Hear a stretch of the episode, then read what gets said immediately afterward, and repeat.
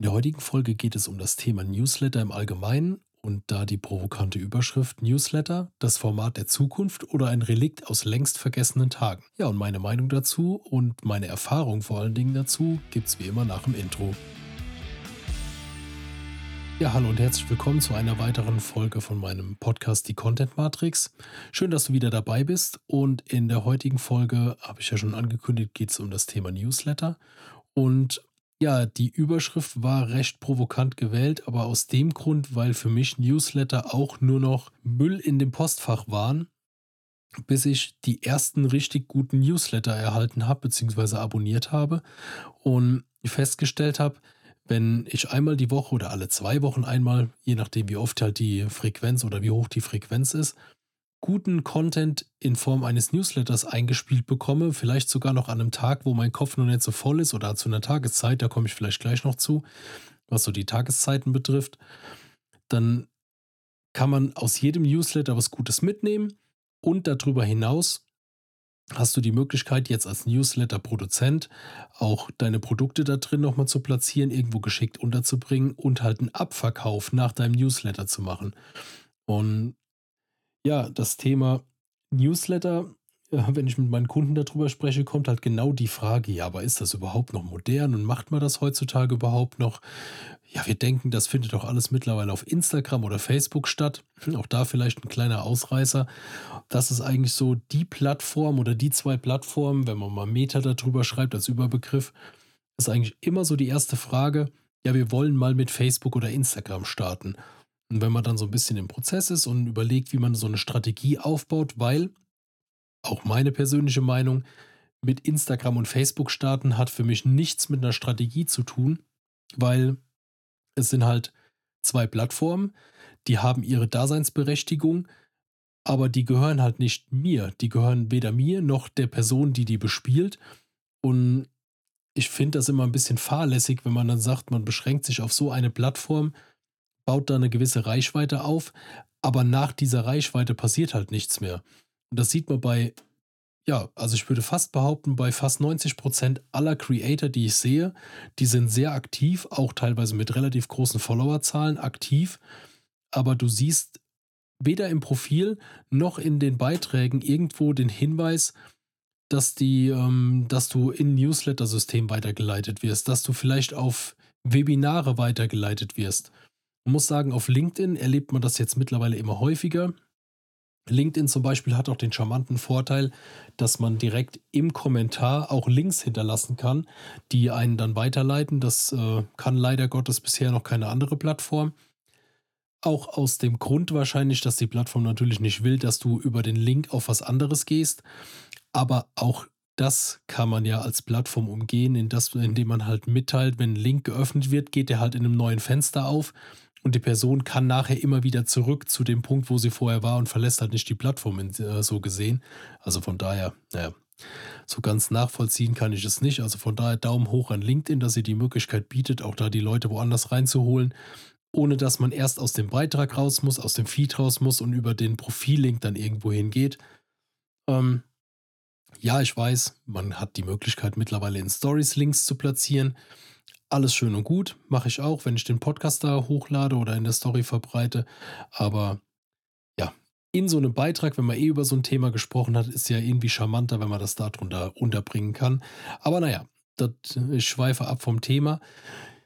Ähm, bei mir hat das Ganze so ein bisschen vor einem guten Jahr angefangen, wo ich über eine, ja, über eine Plattform wirklich auf ein Newsletter gekommen bin, wo halt explizit in den Beiträgen darauf hingewiesen wurde, melde dich für den Newsletter an, da gibt es weitere Informationen und noch Links zu gewissen Freebies und was weiß ich was alles. Dazu habe ich auch mal eine Folge gemacht zu dem Thema Freebie. Kannst du gerne mal nachgucken.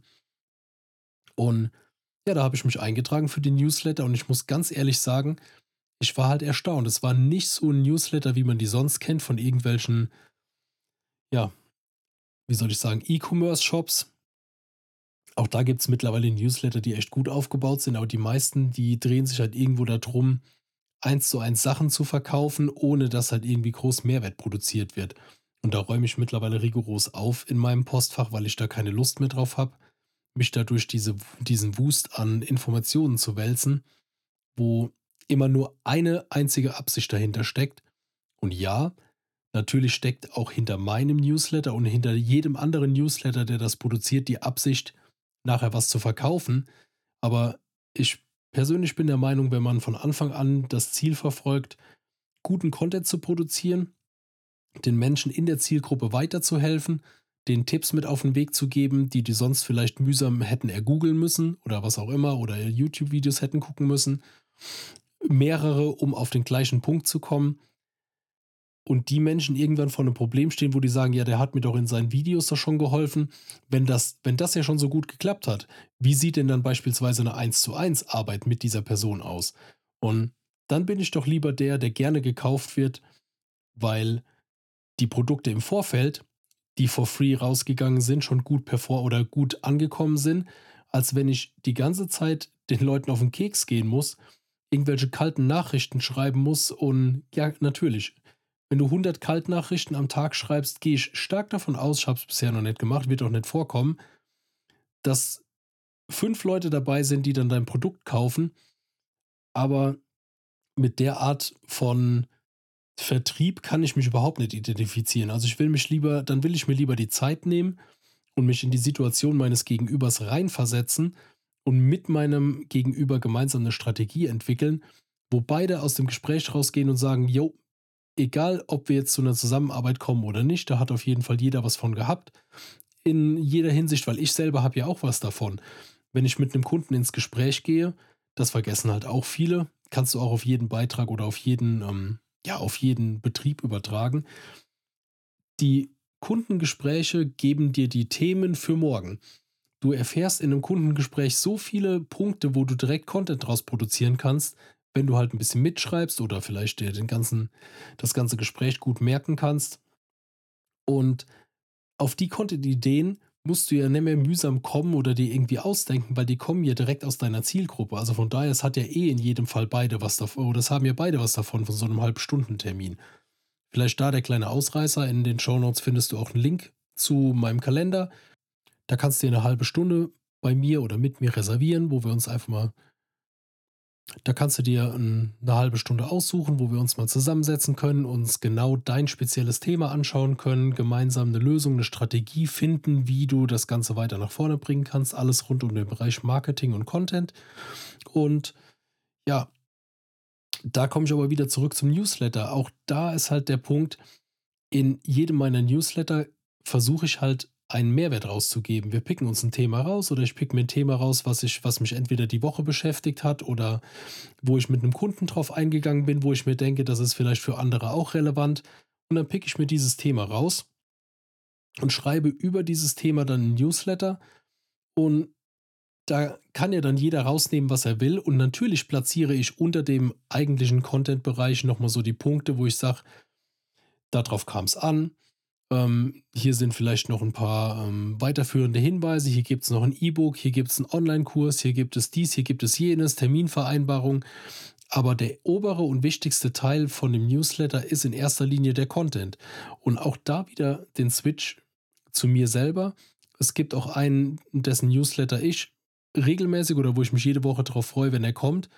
Und der hat zwei Produkte in dem Newsletter unten verlinkt.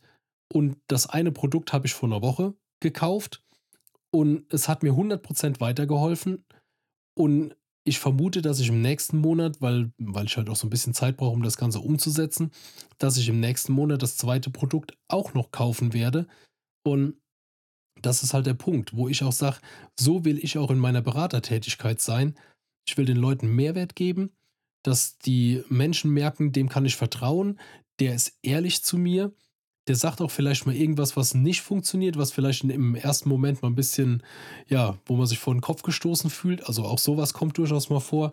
Aber im Endeffekt ist es halt alles gut gemeint und ich erzähle nicht meinen Kunden irgendwas, was die mit aller Gewalt hören wollen, was die aber nachher nicht weiterbringt, weil da habe weder ich was von, weil der Kunde ist nachher unzufrieden, noch der Kunde hat irgendwas davon. Und ja, das Ganze halt wieder zurückgespielt auf den Newsletter. Es ist halt meiner Meinung nach nach wie vor ein sehr wichtiges Thema, was viele unterschätzen. Also du siehst ja auf ganz vielen Webseiten, wenn du unterwegs bist, trag dich für die Newsletter ein. Da hat jeder dieses wunderbare äh, Feld, wo du deine E-Mail-Adresse hinterlassen kannst. Dann trägst du dich ein, weil du denkst, ja, hier mit dem, da kann ich auf jeden Fall was gebrauchen von dem, was die präsentieren. Und dann bekommst du zweimal im Jahr ein Newsletter zugeschickt oder dreimal im Jahr. Wo ich mir dann denke, ja, dann kann man es ja auch lassen.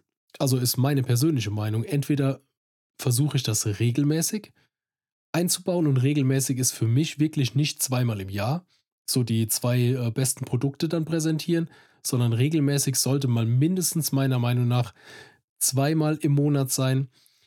Wenn man anfängt, vielleicht einmal im Monat. Jetzt in meinem Fall ist es halt einmal pro Woche. Ja, es ist mit Arbeit verbunden, aber die Arbeit ist durchaus überschaubar.